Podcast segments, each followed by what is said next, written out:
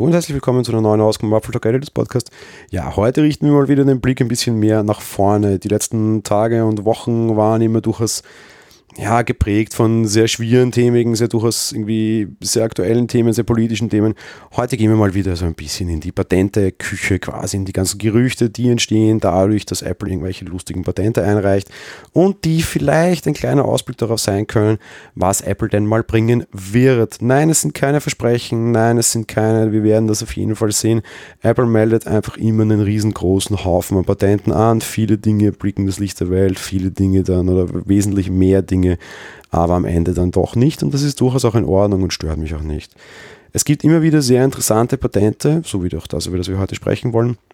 Gerade bei sehr kleinem Zubehör oder bei Zubehör, dass es nicht unbedingt so mega innovativ ist. Die Rede heute soll sein über einen Apple Pencil. Wir hatten auch kürzlich wieder so eine Folge, wo es darum ging, dass Apple irgendwie mit dem Pencil oder irgendwie auch in Kooperation mit anderen Dingen sich mehr Dinge vorstellen kann und gerade auch beim Apple Pencil glaube ich durchaus, dass sie da die eine oder andere Sache einbauen müssen.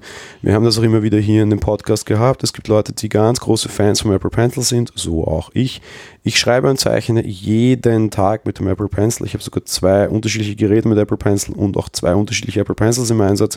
Nämlich so mein iPad Mini als so der kleine Notizblock eher, so in Besprechungen, wo es nicht doof ausschaut, wenn man irgendwie mitschreibt und dass dann irgendwie die Leute nicht das Gefühl haben, man sei an einem iPad, sondern eher an einem Notizblock. Das funktioniert für mich sehr gut.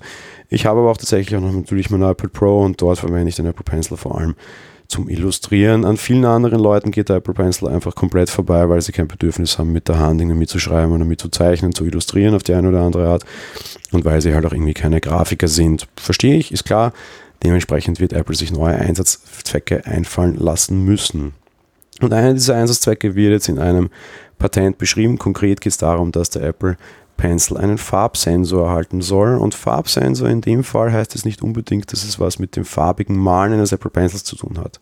Der Apple Pencil kann seine Farbe über Software sehr leicht wechseln. Da geht es eher darum, dass er seine Farbe anhand von ja, echten Farben quasi ähm, wechseln soll.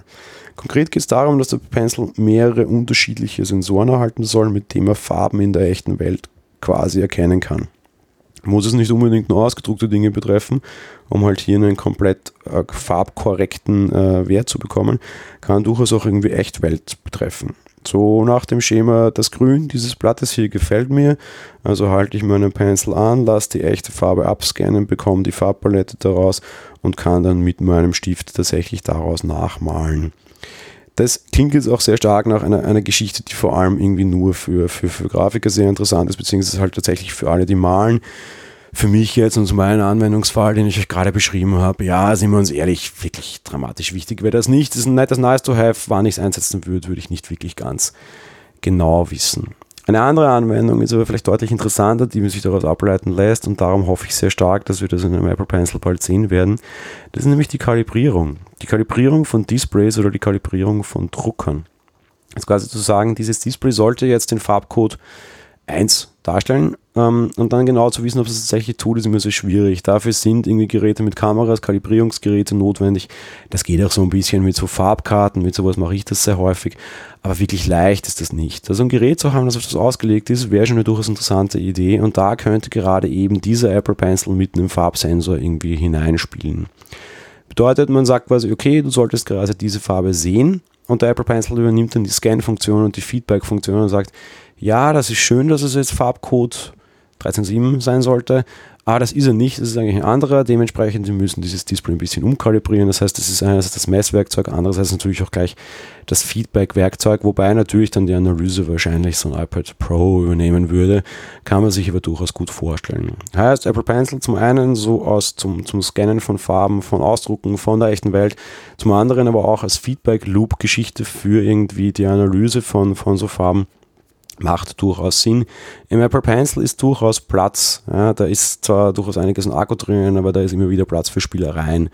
Platz für Spielereien, der vielleicht irgendwie so einem iPhone oder iPad nicht direkt drinnen wäre. Und gerade eben, man erreicht dabei eine sehr grafiksensitive Zielgruppe, eine Zielgruppe, die sonst vielleicht nicht so breit vertreten ist. Ob jetzt echte Farben allen iPhone-Nutzern so wichtig sind, weiß ich nicht. Ich glaube aber, sie sind einem deutlich höheren Prozentanteil der Apple Pencil-Käufer wichtig. Dementsprechend wäre es auch dort durchaus schlau, also durchaus schlau positioniert. Ob wir dieses Patent jemals in Realität sehen werden, also umgesetzt sehen werden, keine Ahnung, aber es ist durchaus eine nette Spinnerei und zeigt, wie viel Innovation meiner Meinung nach sehr wohl noch möglich ist.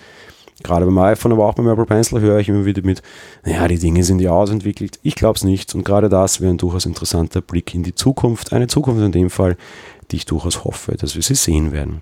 Das war's mit der heutigen Folge. Wir hören uns dann morgen wieder mit einer App-Folge. Bis dahin, ciao.